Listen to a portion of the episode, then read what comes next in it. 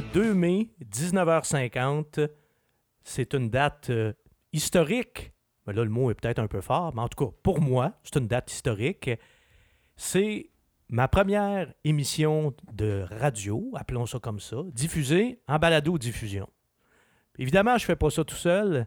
J'ai un allié précieux avec moi et on va rendre à César ce qui est à César aujourd'hui. C'est mon cousin, Nicolas Mayou, qui est aussi un amateur d'automobile, qui est aussi mon espèce de geek euh, de l'informatique et de l'électronique, toujours pratique d'en avoir un dans ta, dans ta gang de chums ou au moins dans ta famille. Alors, bienvenue Nicolas. Salut, merci beaucoup Petit Philippe. projet qu'on monte ensemble et qu'on va, Oui. euh, qu'on va faire progresser ensemble. Parce que là, il faut le dire, hein, mesdames et messieurs, là, ce que vous écoutez en ce moment, on n'est même pas sûr qu'on va garder un nom pour ça. On n'est pas sûr du nom qu'on C'est va y encore donner. flou un peu. Ça va se retrouver quelque part sur le site philippelagu.com. Est-ce qu'on va lui donner le nom de philippelagu.com? On verra. Vous êtes vraiment le témoin en ce moment. Vous faites partie d'un projet, on pourrait pas dire un projet pilote parce qu'on est sûr qu'il va se poursuivre, mais vous faites partie d'une démarche que les artistes décriraient D'une comme expérience. un work in progress. Ouais. Alors, on va vraiment évoluer à travers ça en même temps que vous. Au fur et à mesure que vous allez écouter nos émissions diffusées en balado-diffusion, on va faire des ajustements, mais on va essayer, dès le début, d'y aller avec des chroniques, euh, certaines chroniques qui, que vous allez entendre sur une base récurrente, sur une base régulière. Comme par exemple, des essais routiers, c'est sûr. C'est à peu près incontournable pour un site qui parle d'automobile. Il y aura à l'occasion des essais routiers. Il y aura aussi des tops, des flops, les meilleurs, les pires, les plus belles, les plus laides, les plus ci, les plus ça. Il y en aura de ça, inquiétez-vous pas. Et il y aura également des chroniques comme les marques. On va faire une espèce de bulletin des constructeurs, de A à Z. Donc, Acura, ou Volkswagen, ou Toyota, ou Nissan, ou, GM, ou Ford, ils se méritent une note de combien? Est-ce que c'est des bons constructeurs? Est-ce que c'est des constructeurs qui font des, des bons véhicules? Est-ce que c'est des constructeurs qui servent bien leurs clients? Et au fil du temps, est-ce que, est que le constructeur a changé au niveau de sa performance et de ses notes? Ce serait intéressant de faire un bulletin des constructeurs, mais exemple, en 1984. Moi, cette idée-là, Nicolas, je l'ai exploitée quand je faisais la chronique automobile au journal Le Devoir. Et d'une année à l'autre, les constructeurs, la note variait. Parce que ça, c'est un peu comme la bourse. Hein? Une année, euh, ton action est en hausse, puis l'année d'après, ton action est en baisse. Ça dépend des modèles qui ont été introduits. Ça dépend d'une foule d'autres facteurs aussi. Des fois, c'est l'actualité qui te rattrape. C'est sûr que euh, quand une, une compagnie est aux prises avec un scandale, comme en, en a vécu Volkswagen au cours de la, de la dernière année, ou comme Mitsubishi en traverse est en un train de le vivre, là, oui. actuellement, Mhm. tu peux pas donner une bonne note au constructeur quand le constructeur en question s'est fait prendre euh, à tricher.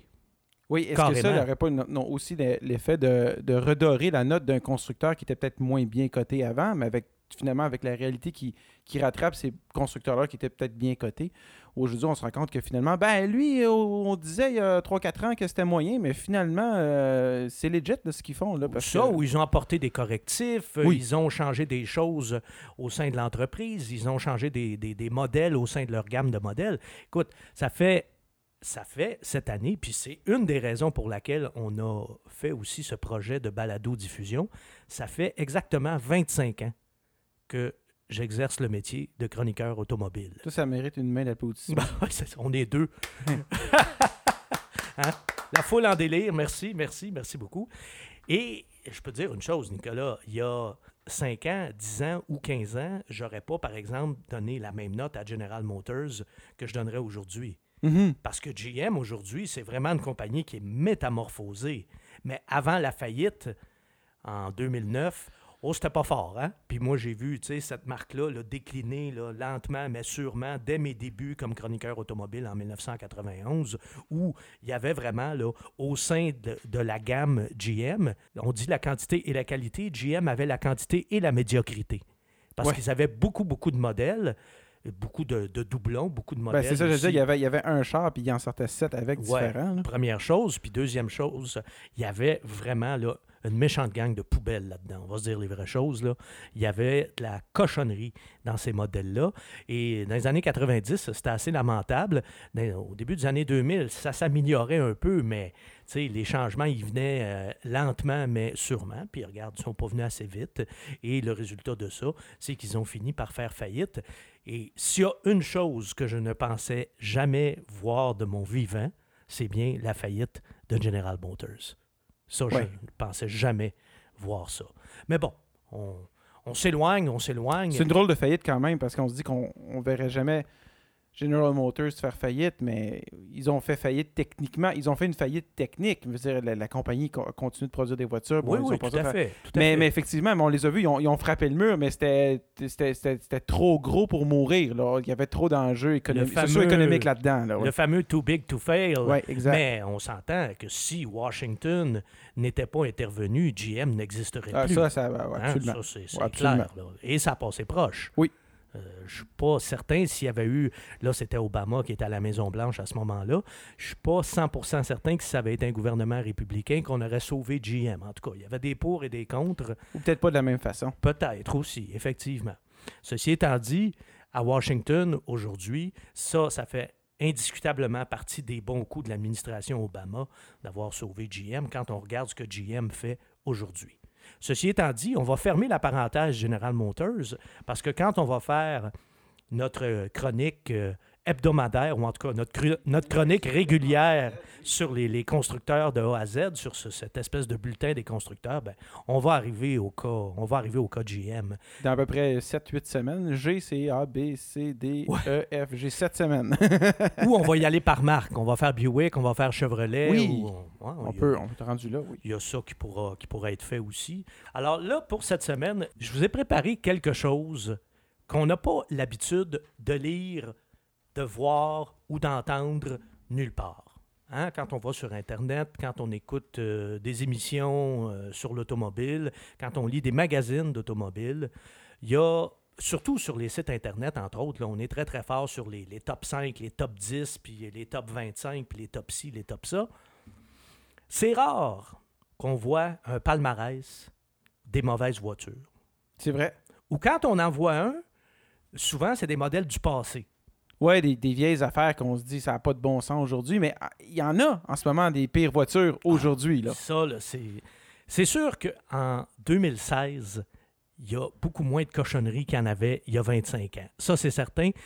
Il y a 25 ans, quand j'ai commencé euh, dans ce métier-là, je t'aurais pas fait un top 5, je t'aurais fait un top 25 probablement. Puis, ça ne m'étonne pas. Oui, oui, sans, sans, aucun doute. Puis il y aurait eu beaucoup, beaucoup, beaucoup d'autos américaines aujourd'hui. Euh, aujourd'hui, si je fais un top 5, bon, j'aurais presque pu faire un top 10, là, mais on peut dire quand même qu'il y a à peu près 5 voitures là, qui sont vraiment, mais vraiment médiocres. C'est quand même toute une amélioration.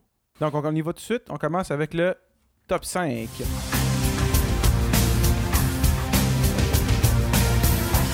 Puis on le commence, Nicolas, le top 5 des pires voitures sur le marché, on le commence avec Mitsubishi.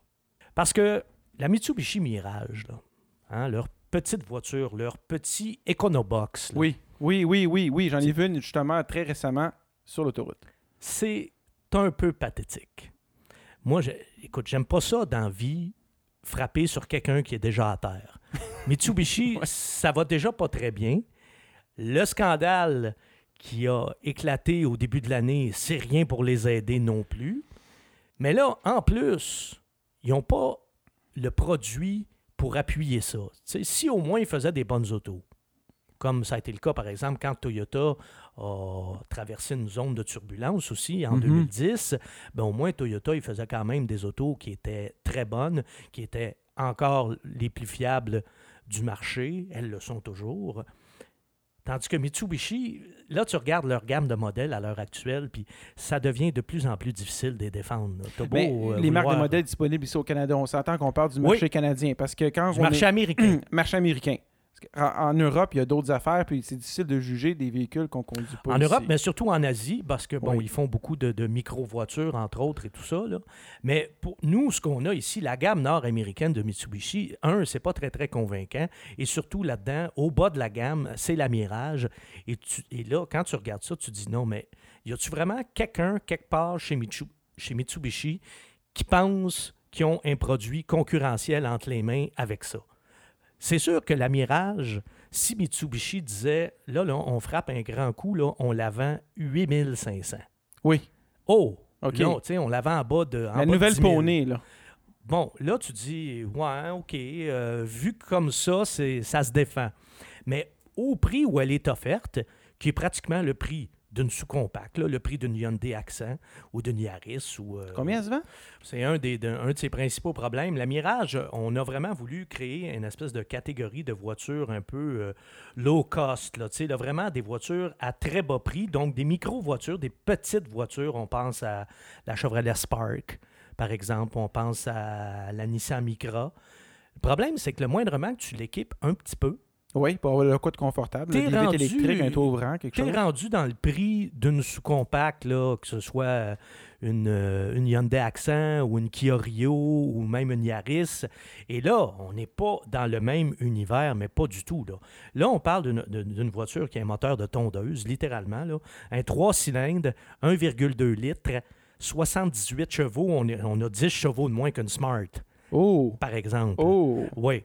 Et surtout, c'est un moteur, écoute, tu conduis ça, puis tu as vraiment l'impression de, de- de conduire une auto des années 90. D'ailleurs, quand j'ai conduit la Mitsubishi, la Mitsubishi Mirage la première fois, je me souvenais de la dernière fois où j'avais conduit une auto à trois cylindres.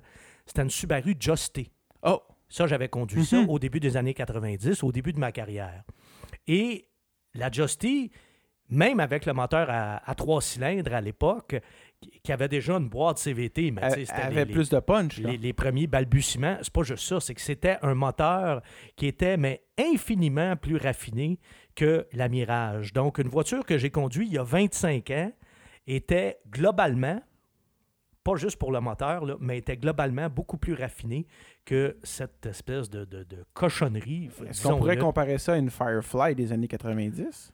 C'était à peu près de ce calibre-là. Oui, ouais, c'est à peu près de ce calibre-là. C'est une, euh, c'est une très, très bonne comparaison. C'est à peu près ça. Et le problème, c'est que, bon, d'abord, comme je te disais tantôt, s'ils vendaient ça euh, 8500, s'ils en faisaient une vraie low Oh, oui, cost... un Econobox, là. euh, ouais, ça, à rigueur, on pourrait dire, OK, bon, c'est correct. Pour le prix, on peut pas trop, trop chialer, tu sais. Exact. Et l'autre chose aussi, c'est que ce moteur-là de trois cylindres, qui est un moteur qui est très rugueux, qui est un moteur qui n'est pas souple du tout, du tout, qui est un moteur qui est bruyant, qui est lent, si au moins il y avait la qualité principale qu'on demande à une voiture de cette catégorie-là, c'est-à-dire de consommer le moins possible, même pas. Ah, il Il- est ordinaire, Il n'est pas si économique que ça, donc il n'y a pas de miracle de ce côté-là. Il consomme comme un 4 cylindres ordinaire avec un cylindre en moins. À peu près, là. À peu Ah. près, tu sais, surtout Ouais. aujourd'hui, avec les, les, les, quatre cylindres des, des petites voitures, ils sont tellement raffinés. Les boîtes euh, automatiques aujourd'hui aussi sont très ne pénalisent plus la consommation d'essence des petites voitures comme c'était le cas avant. Dans le cas de la Mirage, ben, on a le choix entre une boîte manuelle qui ça, là, encore une fois, retour en arrière, ça, ça, ça doit faire 20 ou 25 ans même que j'avais pas conduit une voiture qui avait une boîte manuelle aussi imprécise que ça. Tu as l'impression qu'ils ont, ils ont planté le levier dans une motte de beurre, littéralement. là. Un changement de vitesse approximatif. Ah non, non, non, Ah. écoute, c'est- c'est c'est vraiment une bonne blague. pas un. GPS pour changer de vitesse pour être sûr de ne pas manquer son coup. C'est- C'est quasiment à ce point-là. Là. Donc, euh, c'est une voiture qui est très, très décevante. Sinon, on a une boîte CVT. Alors, tu sais tout le bien que je pense des boîtes euh, CVT. Il Mhm. faut aimer ça souffrir. Bref, a On se pas- rapproche du skidoo rendu a- non, mais il n'y a pas grand-chose qui est agréable de cette voiture-là. En plus, le comportement est aussi celui d'une voiture d'une autre époque. Bref, j'ai pas eu l'impression du tout de conduire une voiture du 21e siècle quand j'ai conduit la Mirage. Ça, ça m'a ramené en arrière. Mais puis, tu sais, moi, j'étais un nostalgique fini, là. Mais Oui. là, je trouvais qu'il n'y avait rien de le fun de me faire ramener en arrière là-dedans. Là. Non, c'est ça. Il n'y a même pas les bons côtés. de- Non, de- non, pas du tout. de- T'as- t'as- au contraire, tu as tous les mauvais. Tu as tous les mauvais euh, qu'il pouvait avoir sur certaines voitures de cette époque-là. Beaucoup de roulis en virage. C'est sensible au vent latéral. Moi, je me souviens d'avoir traversé le pont Champlain, entre autres, par grand vent Oui. en conduisant de Mirage. Oh, j'étais pas gros. Non. J'étais pas gros. Et puis bon, les, les- les pneus minuscules d'une petite petite voiture, tu ajoutes ça par-dessus le marché, ben, c'est une voiture qui Ra- ra- procure un confort très approximatif et un agrément de conduite à peu près inexistant. Bon, ben, deuxième modèle, Philippe. On va rester dans le petit format. C'est une de mes abonnés euh, à mon, mon classement euh, des pires voitures là, que, que j'ai fait à chaque année pour les publications pour lesquelles, euh, auxquelles j'ai collaboré auparavant. Et c'est la Smart. Ça, la Smart, c'est vraiment pour moi une aberration. C'est une voiture qui est beaucoup trop chère. Pour ce Et qu'elle c- donne. Et ça, c'est son problème numéro un. Je serais beaucoup, infiniment plus indulgent avec la Smart si elle coûtait, je sais pas moi, 5000 de moins. Écoute, le prix de départ, le prix de base de cette voiture-là est de 17 000 Pour une voiture qui, a un, u- qui est confinée à un usage strictement urbain. C'est le même prix que j'ai payé mon Kia Soul, ça. Ah, ça- ça- On s'entend que c'est pas le même, la- le Soul, même là, confort. t'as- là. t'as quatre places, euh, c'est pratique, c'est confortable, etc. J'ai rentré un buffet Bon. dans mon Soul à un moment donné. Là, tu as une voiture deux places, strictement deux places, dans Strictement laquelle, urbaine. strictement urbaine, dans laquelle tu peux traîner à peu près deux sacs de voyage parce que ton espace de rangement il est minime, comme le reste de la voiture. Euh, moi, j'ai de la misère à comprendre l'engouement des gens pour cette voiture-là, sinon que c'est une forme de, de snobisme un peu. là, Ou de que- bien paraître, ou de statement, comme bah, on de dit. là. snobisme, beaucoup, parce que c'est vendu chez les concessionnaires Mercedes aussi, il faut le dire. hein. Mhm. Donc, euh, ça, ça paraît toujours bien. Euh, C'est un peu, euh, un petit peu branché d'avoir une Smart. Je comprends si tu habites sur le plateau Mont-Royal, les petites rues, tout ça, puis les stationnements. Ça, à rigueur, oui. Tu payes, à mon avis, trop cher pour ce que ça vaut, mais c'est correct. T'en veux une, c'est à la mode, c'est trendy, un petit peu, tout ça, c'est correct. Mais le moindrement que tu sors de la ville et que tu as une petite portion d'autoroute à faire, là, Là, tu t'ennuies de ta mère. Là, là, tu, exactement. Tu peux pas dire mieux que ça. Là. là, tu trouves vraiment le temps long parce que, bon, Montréal-Québec avec une Smart, c'est un chemin de croix. Puis même Montréal-Trois-Rivières, là, où tu dois trouver le temps long parce que c'est pas confortable, c'est pas super bien insonorisé. Le confort, c'est vraiment euh, réduit à sa plus Dans simple vent, expression. Ben non, mais écoute, t'as pas d'empattement là-dessus, Ah. c'est minuscule. Tu sais, tu peux pas non plus faire des miracles. Avec là. les routes qu'on a en plus. Puis encore là, si elle n'était pas si cher, je serais beaucoup plus indulgent. Mais là, à ce prix-là, on ne peut pas faire autrement qu'être sévère. On passe, là. Et voilà. L'autre problème, c'est le comportement, parce que euh, c'est une voiture qui, qui- qui est très, très sensible, qui est sensible au vent. Euh, L'hiver, comme tu l'as si bien dit tantôt, euh, tu t'ennuies de ta mère. L'hiver, le moindrement qui vente un petit peu, qu'il y a de la poudrerie, etc., en plus, c'est une propulsion. Ce qui n'est pas évident. Ce qui n'est pas évident, c'est pas tout le monde qui est habitué de conduire ça aussi. Hein. Nous, nous, euh, enfin, ceux de mon âge, on a été. Nos premières autos étaient des, Élevé, éduqué. éduqués avec ça. Nos premières autos, même souvent, étaient des propulsions, mais aujourd'hui, c'est fini, ça. Le, le trois quarts des voitures, c'est des tractions, puis sinon, c'est des intégrales. Les propulsions, c'est presque c'est l'apanage quasi exclusif de certaines sportives Ouais. et de certaines voitures de luxe. Donc, puis même les voitures de luxe, les gens vont se Les tourner- vont se tourner Ben oui. plus vers les versions intégrales que vers les, les- les versions à propulsion. Bref, chez, Merce- chez euh, Smart, euh, l'autre problème aussi, c'est que tout est cher. C'est cher à l'achat, mais c'est cher à entretenir aussi. Oui. Parce que ta Smart, tu vas chez le concessionnaire Mercedes et ils te font pas de cadeau. Non. Puis tu Non. peux pas aller chez Canadian Tire acheter tes, euh, tes pièces de rechange. là. Alors, non, c'est ça. Donc, euh, c'est. C'est vraiment une voiture dont l'achat est à peu près euh, impossible à justifier. Sinon que c'est joli, puis c'est à la mode, c'est cute. Et si vous en voulez une tant que ça, ben au moins, louez-la. Ne l'achetez pas. Parce qu'en plus, c'est pas super fiable. Ah non? Ça, c'est la cerise sur le Sunday. Oh. Fait, y a pas, j'essaie d'en trouver une bonne raison de- de- d'acheter une Smart, là, puis j'en trouve pas. J'en trouve pas. Au moins, euh, ce que Sion avait fait avec la petite euh, IQ, Oui. ben la IQ, au moins, c'était fiable. Puis ça coûtait pas euh, une fortune d'entretien. C'est un peu plus grosse aussi, la IQ. C'était une Toyota. Un petit peu. Bon. Un petit peu. Il y avait un semblant de banquette arrière, mais je peux te dire qu'il n'y avait pas grand monde là- que tu pouvais mettre là-dessus. Là. Euh, surtout pas d'adultes. Alors voilà. Dans- et euh, donc, euh, voiture suivante, euh, on est rendu à la voiture numéro 3. La Fiat, mon cher ami. Oh. Ah, la Fiat 500, là. Hein, on parlait, quand on parlait de la Smart, on parlait d'une mode. Hein, c'est une voiture qui est cute, alors juste ça, ça y amène, ça lui assure certains acheteurs. Oui, il y a eu un engouement pour la Fiat 500.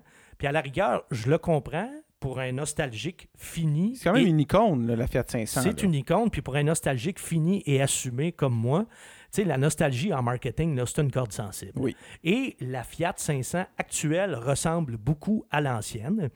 Puis j'avoue que la ligne, ben, c'est assez, c'est assez craquant. Là, moi, euh, quand on a annoncé que cette voiture-là s'en venait sur le marché euh, nord-américain, j'étais très excité. J'avais vraiment très, très hâte de conduire ça. J'étais très curieux.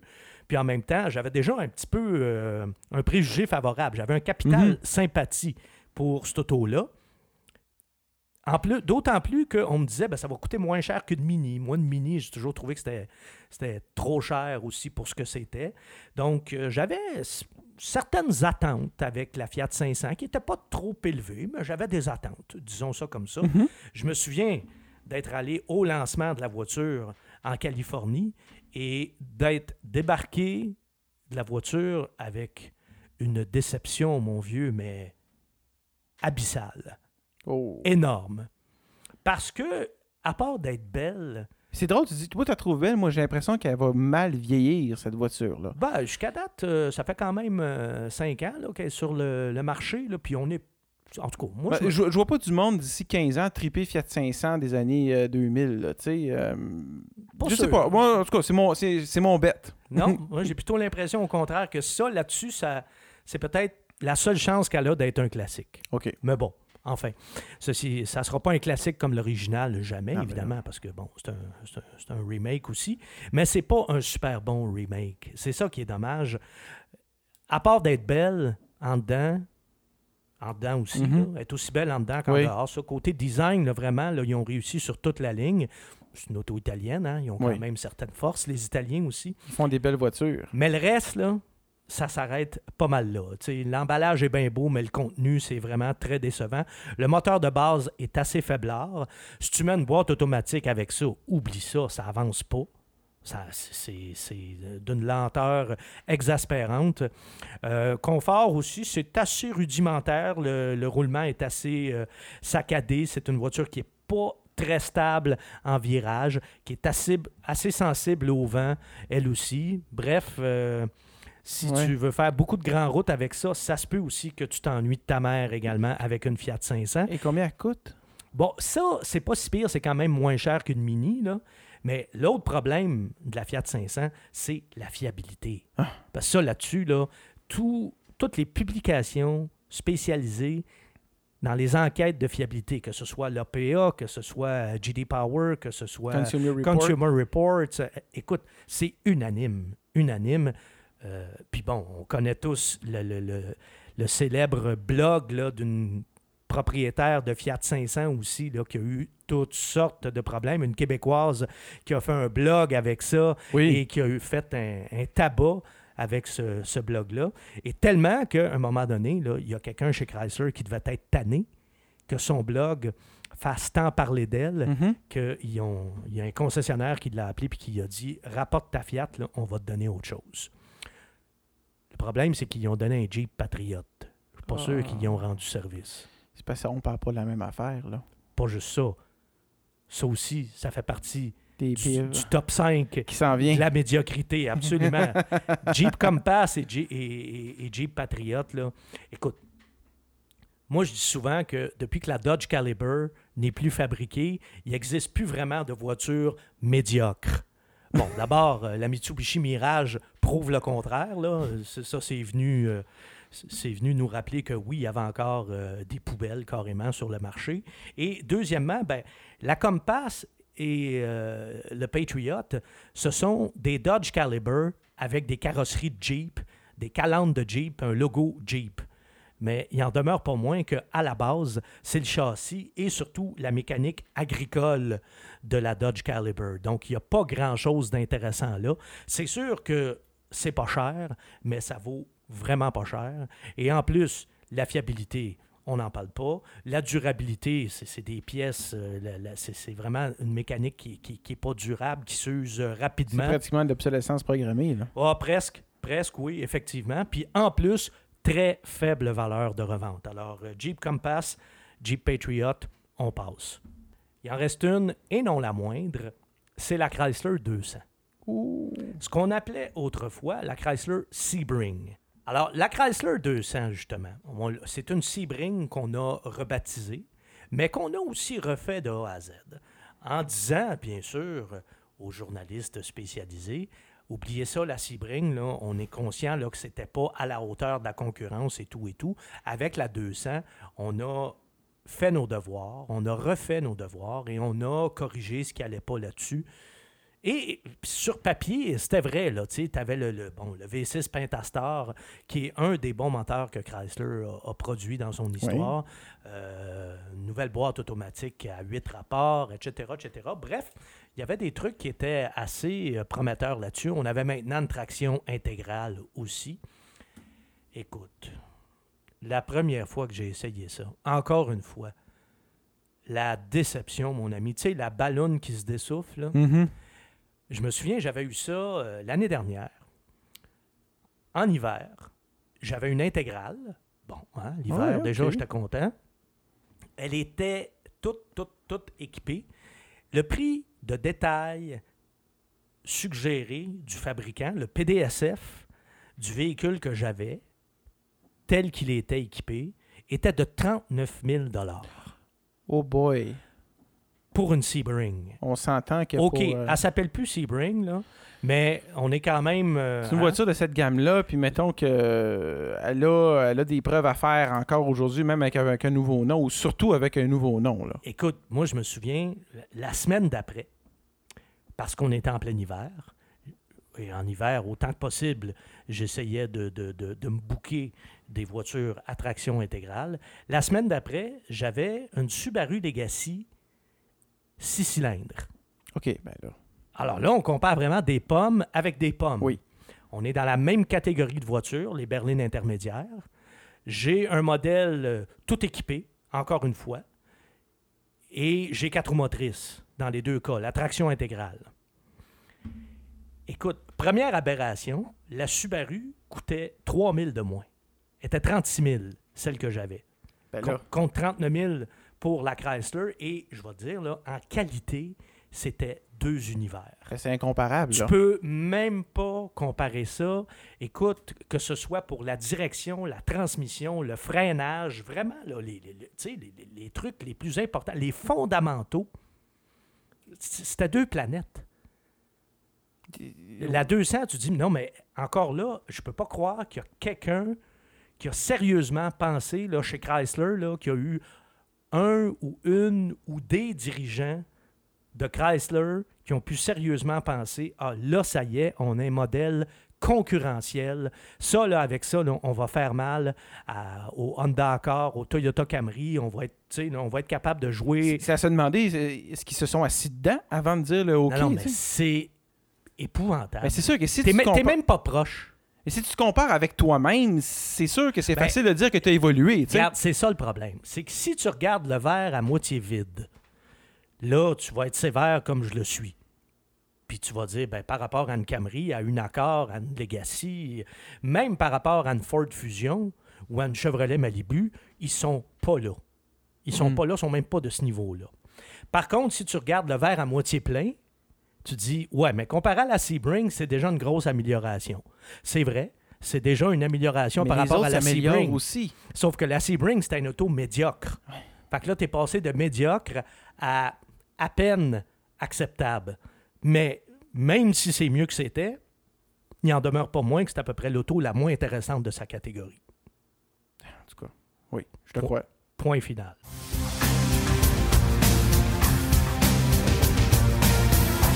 Et on est maintenant déjà rendu, Philippe, au segment des marques de A à Z. Ouais, un segment qu'on va essayer de, de- de vous garder euh, pour un bon bout de temps, en tout cas, puisqu'il faut toutes les faire.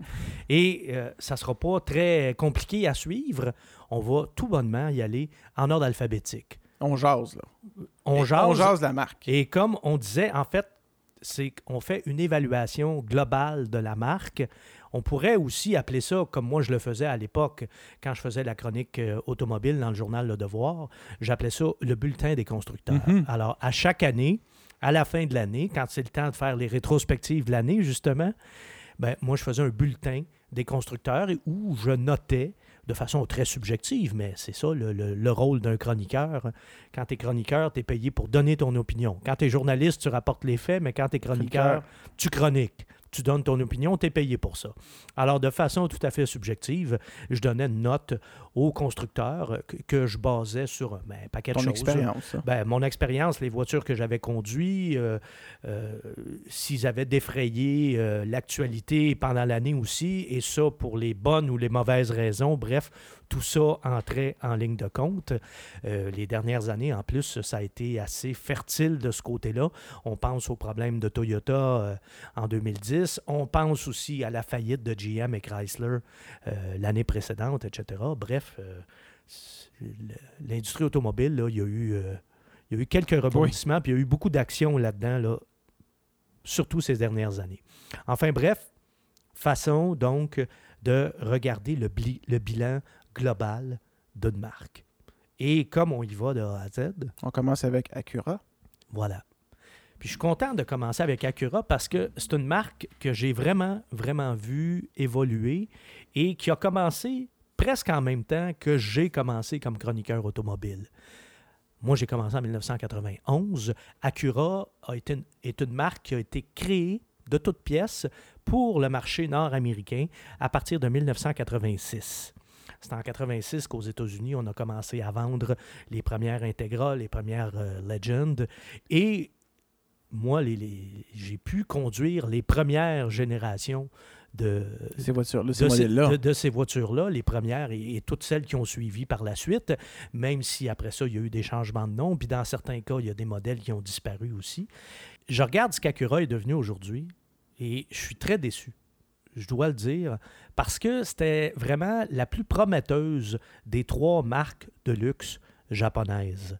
Alors là, j'ouvre une petite parenthèse. C'est Acura qui a été, c'est Honda qui a en premier là, créé une division de luxe qui est Acura. Ensuite, Nissan et Toyota ont suivi dans la foulée, puis ils ont vu le succès d'Acura en plus, alors euh, ils sont, euh, ils sont crachés dans les on- mains, puis ils se sont retroussés on- les manches. Et Nissan a sorti Infinity, et Lexus, euh, Toyota a, a créé la division Lexus, et on a vu apparaître ces marques-là à la fin des années 80. Donc, dans la deuxième moitié des années 80, euh, on a eu Honda, Toyota et Nissan qui ont lancé leurs trois divisions de luxe. Et euh, dans le cas d'Acura, entre autres, c'était une marque qui était créée expressément pour euh, le marché nord-américain. Et ils sont arrivés avec des modèles vraiment intéressants. L'Integra, c'est un modèle. euh, Non, Et- dans le cas d'Acura, ils ont vraiment commencé fort. avec la NSX. L'Integra, tu l'as Ben, dit. l'in- l'Integra oui. c'était c'était très intéressant dans un premier temps parce que c'était une petite voiture abordable, mais une petite auto sport, une petite auto tripante. Avec du punch, ça, Le- ça se maniait bien, c'était le fun. là. le fun à conduire. Puis Dieu sait qu'au milieu des années 80, l'agrément de conduite, C'était- un ouais. concept qui commençait à. On, on- à la même époque. euh, on, on rappelle qu'on est à la même époque que la Hyundai Pony. Là. Oui, oui, exactement. Puis on est à une époque où, euh, tu sais, on, on a des voitures qui sont euh, castrées littéralement par les systèmes anti-pollution, etc., etc. Alors, quand tu as, un moteur de, de 150 chevaux, là, on, se roule à terre, on est tout énervé. là. Puis, euh, Puis avec une maniabilité là, ex- exceptionnelle là, pour, pour l'époque. là, on Oui, oui, puis 300 chevaux, là, c'est, c'est des voitures ultra puissantes là, pour l'époque, alors qu'aujourd'hui, euh, pas grand-chose là, là, mais bon. Donc, ce qui est intéressant d'Acura, c'est que lorsque cette marque-là fait ses débuts, ils ont quelque chose d'intéressant en, en entrée de gamme, donc abordable, puis ils ont quelque chose de très intéressant dans le haut de gamme également. Donc, en entrée de gamme, on a l'Integra, qui est une jolie petite voiture, qui est le fun à conduire, qui a du pep, qui est dynamique. Et euh, l'agrément de conduite là, dans les années 80, là, c'est vraiment un concept qui est plus dans le temps, du tout, du tout, qui, est existe à peu près plus.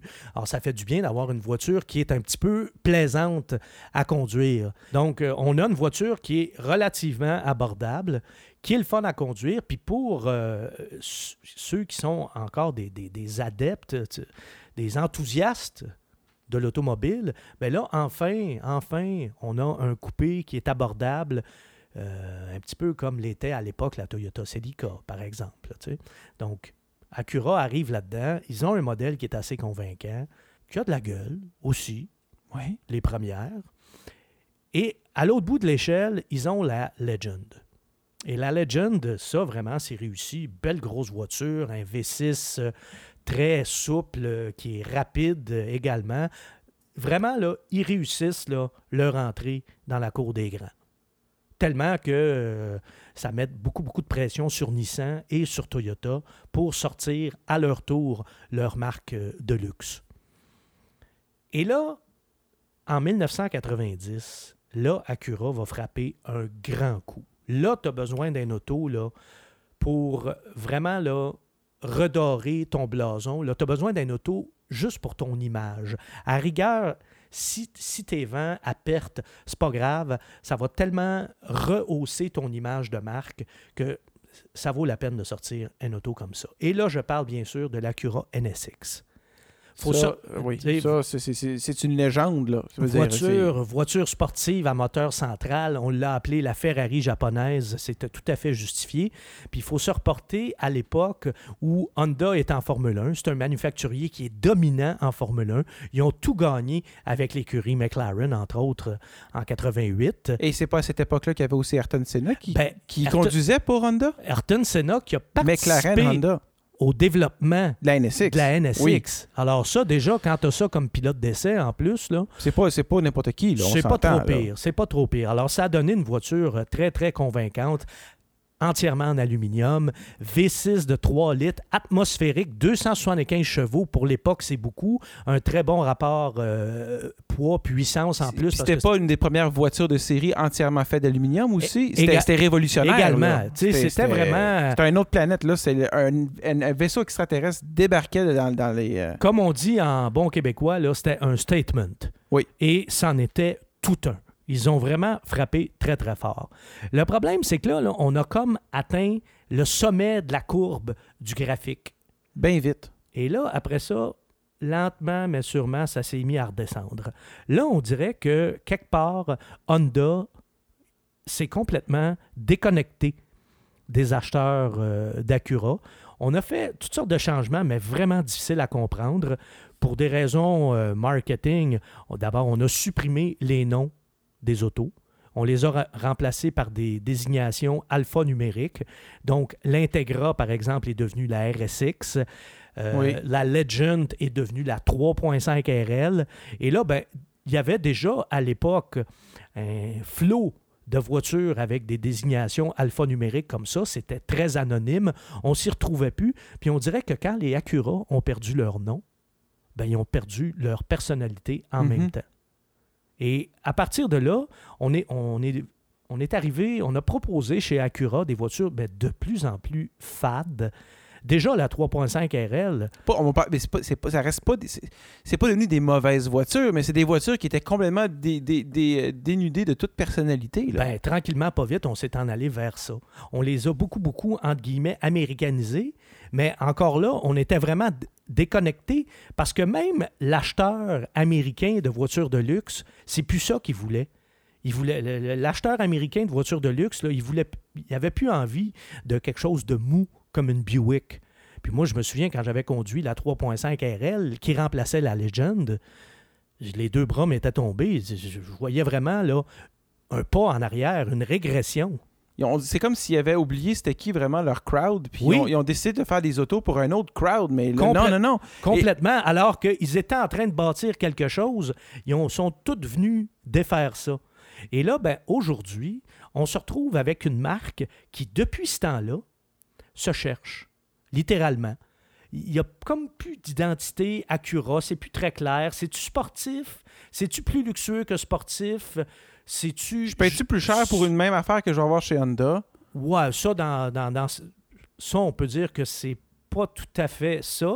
Quoique, oui, si tu prends un accord V6 puis tu l'équipes euh, au complet, euh, des fois, tu te dis, ben, pourquoi je vais aller me chercher une Acura TSX? Bon, l'Acura TSX a une traction intégrale, elle a un petit peu plus de gueule, mais encore là, est-ce que c'est beau? Parce que ça, c'est un autre des gros problèmes. Alors, l'autre gros problème d'Acura, c'est que sont pas belles C'est vrai qu'ils sont dolls. sont vraiment pas belles. Puis ça, c'est assez unanime. Puis quand c'est pas anonyme, comme, euh, comme design, c'est carrément laid. Ils ont eu des modèles qui faisaient peur. Je pense entre autres à l'espèce de, de multisegment qu'ils ont, essayé de- qu'ils ont essayé de faire. Ah, le Cross Tour? Pour- non, Non, non, ça c'est Honda, ça. c'est l'espèce de multisegment qu'ils ont essayé de faire pour concurrencer le BMW X6. Ils ont fait l'Acura ZDX.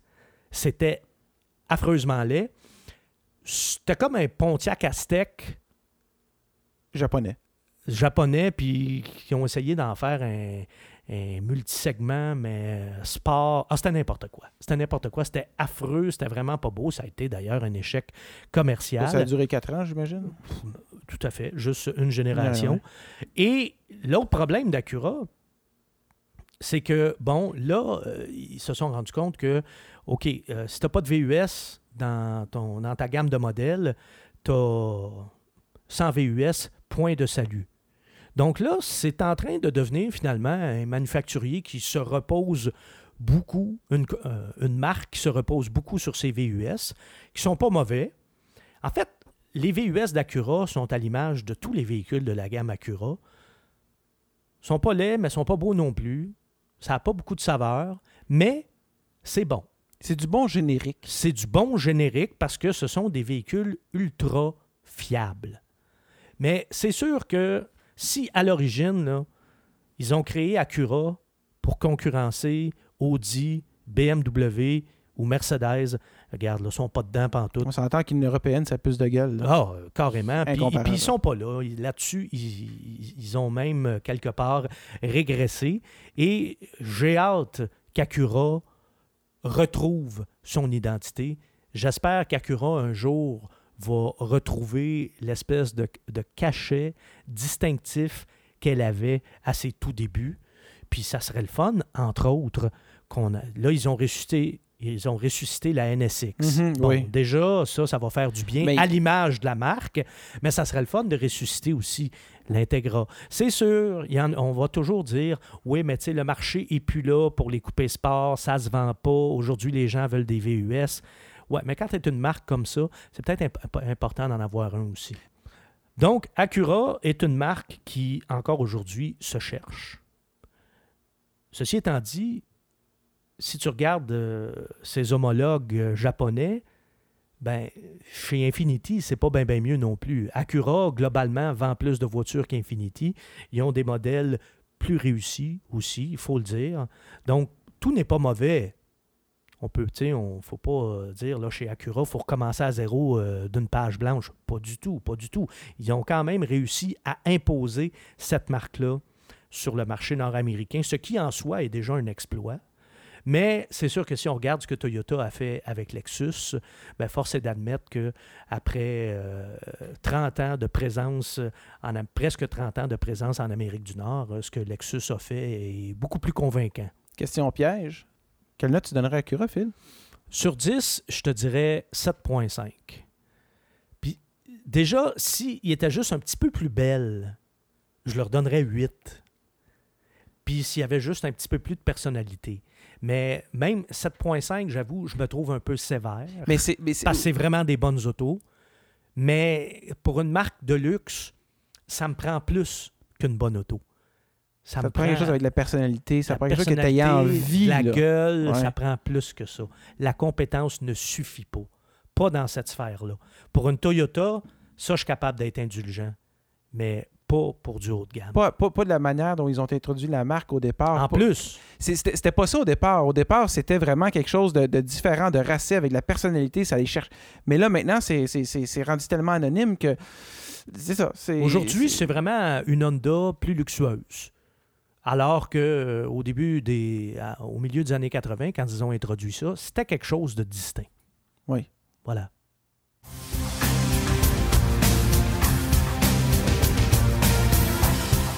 Fait, Philippe, on est maintenant rendu à, ma, à mon segment préféré, la partie où on parle de ta collection de modèles réduits de voitures. Parce que je sais pas si les gens le savent, mais tu as toute une collection de modèles réduits. J'en ai pas tant que ça, parce qu'il faut connaître d'autres collectionneurs pour se rendre compte que, que nos collections, des fois, sont pas aussi importantes qu'on pensait qu'elles l'étaient. Là.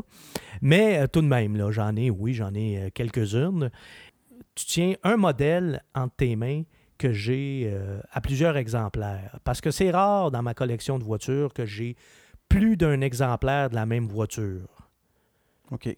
J'ai plusieurs Corvettes, par exemple, mais de plusieurs générations différentes. Donc, c'est pas le même modèle. C'est pas nécessairement le même modèle. Tandis que là, ce que tu as dans les mains, c'est une Lamborghini Miura. Et la Lamborghini Miura, je l'ai en trois exemplaires à l'échelle 1,18, qui est moi, mon échelle préférée. Là. Mhm. C'est- assez gros, là, 1,18. Là. Euh, pour situer les gens, là, c'est quoi? là? C'est une vingtaine de centimètres de long à peu près. Là? À peu près, là, euh, par en fait, 10 cm de large, là. ça. Si on, on- on fait un petit cours de modélisme, de, de modèle réduit 101, vite, vite. Oui, là, oui, oui. L'échelle 1,64 à peu près, là, ça c'est les Hot Wheels, les Matchbox, là, les majorettes là, qu'on avait quand on était petit. Euh, L'échelle 1,43, ben ça c'est un petit peu plus gros, c'est euh, euh, les Corgi, les anciennes Dinky Toys, les Mini Champs Oui. qui, qui en font beaucoup. J'en ai, d'ailleurs une mini champs. des, des 1,43. Et dans le 1,18, ben là, on tombe dans quelque chose d'un petit peu, petit peu plus gros. Euh, bon, là, il y a plusieurs marques qui en font. Je ne commencerai pas à, à Mais c'est celle qu'on voit, nommer, c'est- là, mais il y, a du, il y a du haut de gamme, il y a du bas de gamme, il y a du moyen de gamme, puis il y a du haut de gamme là-dedans aussi. là. C'est ça, mais pour ceux qui se demandent, là, c'est c'est les modèles euh, les modèles réduits de, de, de- de grande taille qu'on voit au Costco. C'est les modèles, euh, c'est- l'échelle qu'on voit souvent dans les magasins de jouets. Ouais, mais là, de- de- nettement, nettement de meilleure qualité Oui, que oui, ce, oui, que ce oui, qu'on voit au absolument. Costco. Parce que chez Costco, je connais les marques qu'ils ont là, puis c'est pas terrible. ça n'a rien, à voir. Mais c'est la, c'est la dimension. Pour que les gens se fassent une image, là, c'est C'est dans ces boîtes-là. là. Moi, j'ai j'ai trois Lamborghini Miura à l'échelle 1,18. J'en ai une que j'ai payée euh, en bas de 50$, piastres, là, je me souviens pas combien, 40 ou 45, alors que les deux autres qui sont en avant de toi, c'est des modèles que j'ai payés euh, au-dessus de 100$. dollars. là. Je Alors, déjà, on n'est pas dans le même, euh, on pas dans le même univers. Puis même aujourd'hui, elles sont probablement autour de 200 dollars. Donc, euh, il y a quand même un, bon écart. C'est quatre fois le prix, mais c'est pas du tout, du tout la même qualité. Ceci étant dit, pourquoi j'ai plusieurs Lamborghini Miura, même si c'est toujours le même modèle, c'est parce que c'est une voiture que j'aime d'amour. Moi, c'est une des autos qui m'a fait triper sur les autos, je pense, parce que, bon, il faut, euh, faut se mettre dans le contexte aussi. Je suis né en 1964. La Miura est une voiture qui est apparue en 1966 et TQ, j'ai, tu sais, pour moi, c'était la voiture de rêve, c'était le poster car. C'est ta Lamborghini Contact de ma génération. De, de ta génération. Absolument. Eh ouais, pour la mienne, exactement. Donc, c'est une voiture qui était, pour l'époque, absolument spectaculaire.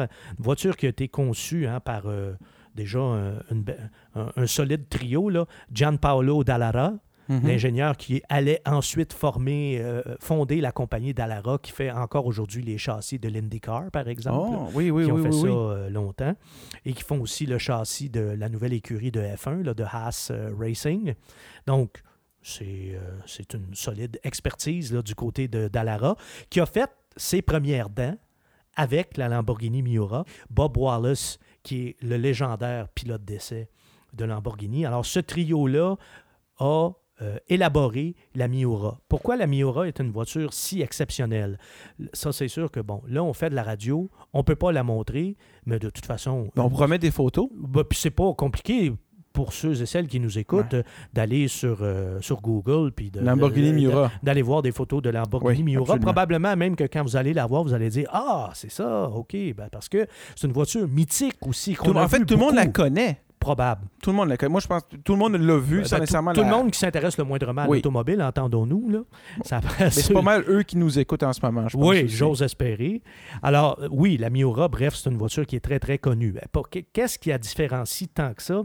C'est que, bon, il faut connaître la, la petite histoire de Lamborghini aussi, je vais réduire là, à sa plus simple expression parce que je veux vraiment m'attarder à la Miura. Mais bon, on connaît un peu l'histoire de Lamborghini. Ferruccio Lamborghini, qui est un industriel italien qui fabrique des tracteurs et euh, qui est euh, à l'époque un industriel très, très prospère.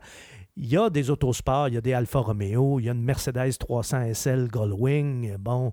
Et là, il achète, euh, il se met à acheter des Ferrari, il y a une 250 GT, tout ça.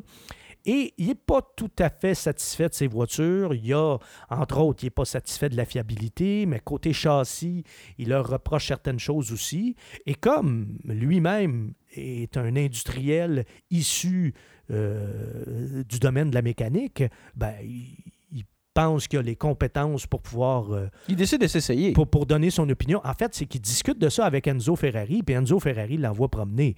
La légende, Ah! la légende veut que Enzo Ferrari l'aurait traité de fabricant de tracteurs. Toi, tu fais des tracteurs, donc achale-moi pas, puis dis-moi pas comment faire un autosport. On connaît les Italiens puis l'orgueil, là. Moi, je fais des, je fais des autos de course, puis etc., etc. Alors, je sais comment faire ça. tu sais. OK, ouais. il faut savoir aussi que pour Enzo Ferrari, les autos de route, c'était pas sa passion, hein, c'était une nécessité. Les Ferrari de route, là, c'était pour rentrer de l'argent d'un coffre de la compagnie pour pouvoir développer des autos de course. C'était pour financer la Scuderia Ferrari. Parce que Enzo, ce qui l'intéressait, c'était la course. C'était pas de faire des autos pour, euh, pour les, les- les millionnaires puis les vedettes. Là. Mhm. Ça, là, il le faisait par nécessité. Avec la 350 GT qui est introduite en 1964, Lamborghini frappe un grand coup. Parce que c'est quand même assez convaincant comme modèle. Elle est très belle. C'est une voiture qui est euh, racée, qui est puissante aussi. Mais c'est quand même une GT de son époque. C'est une GT de facture assez classique. euh, V12, mais qui est placée à l'avant. Le long capot. Bref, euh, les GT de l'époque. hein, on peut penser à la, Jaguar Type E, par exemple, et plusieurs autres magnifiques GT des années 60. Alors qu'avec la Miura, deux ans plus tard, il y a juste deux ans d'écart entre, ces- entre ces voitures-là, avec la, la Miura, euh, une cassure, là. Lamborghini arrive littéralement avec un ovni. Là, ils sont arrivés avec une voiture à moteur central arrière, placé de façon transversale, un design mais ultra spectaculaire. C'est juste une deux places. Donc là, c'est même plus qu'une GT, là, c'est vraiment une voiture 100% sport. C'est presque une auto de course, mais pour aller sur la route, là. Même si on disait que oh, euh, Ferruccio Lamborghini disait oui, mais c'est, comme une GT quand même, on peut la conduire tous- les jours et il y a quand même euh, le, minimum de confort requis et tout et tout. Euh, je peux te dire une chose, conduire une Miura tous les jours, tu parles à tous les propriétaires de Miura, ils vont te dire que c'était du sport extrême. Oui. Alors que la 350 GT, ben, encore là, on était vraiment dans le ton des, des GT de l'époque. Mais Mettons que je me, verrais, je, me- je me verrais plus euh, me stationner en parallèle avec la GT qu'avec la Miura. Là. Oui, effectivement. ouais, ben, la Miura, entre autres, la visibilité euh, arrière, là, ça faisait partie des, euh, de, de, de, de ces péchés. Là. Ça, c'est l'histoire très abrégée, bien sûr, de la Lamborghini Miura, une des grandes voitures sport de l'histoire de l'automobile et qui célèbre cette année ses 50 ans. Et si je l'ai à plusieurs exemplaires, c'est non seulement parce que je l'aime d'amour, comme je l'ai dit tantôt, mais ça, c'est pas la seule que j'aime d'amour. Il y a des voitures pour les- lesquelles j'entretiens euh, littéralement une vénération. Mais si on me demande quelle est ma voiture préférée de tous les temps, c'est probablement elle. Ça, c'est ma numéro un. Je dis pas que c'est la plus belle de tous les temps, mais je dis que pour moi, c'est la plus belle. C'est la number one. Ça fait pas mal de tour, Nicolas, pour notre première euh, balado-diffusion. Je te laisse maintenant le plaisir de démêler tout ça et de nous faire un montage cohérent avec ça. Oui, oui, oui. Je sais pas si je vais en profiter pour garder euh, des bloopers qu'on va se retaper à la fin de l'année. Peut-être. Peut-être, peut-être. Peut-être, mais garde-en pas trop parce que dans les bloopers, des fois, il y a des gros mots. hein. Ouais, non, je le sais, là. Euh, Pas trop bon. Là, ça. écoute, on a, on a 1h40 d'enregistré. Euh, Ah, ça va me va. prendre un bon 5 heures faire un montage de ça, je pense. Ouais, bon, on va essayer de faire ça plus vite les prochaines fois. hein. Ben, on, va être plus à l'aise. ça puis- va venir puis à un moment donné, euh, c'est ça. On, Ça va moins- venir avec la pratique. Ceci étant dit, mesdames et messieurs, je vous donne déjà rendez-vous pour notre prochaine émission où on aura, vous allez voir, quelques chroniques régulières qui vont revenir. Et avant la fin de cette émission, je veux saluer Nicolas Mayou pour son aide précieuse dans un premier temps, mais aussi parce que Nicolas a été l'idéateur de cette, de cette émission offerte en balado-diffusion. C'est son idée. Et je t'en remercie, mon cher. Ben, ça me fait énormément plaisir, euh, Philippe. Écoute, euh, J'ai écrit pendant 25 ans, là. Ça fait du bien de faire de la radio, là. ben, tu vas peut-être encore parler pendant 25 ans, on sait pas. On sait pas. Si Ouais. Dieu le veut. Bon, euh, statistiquement parlant, tu devrais te rendre. Si Dieu le veut et s'il existe, comme dit un de mes amis. Voilà. c'est ça. Bon, ben, à la prochaine. Salut Nicolas.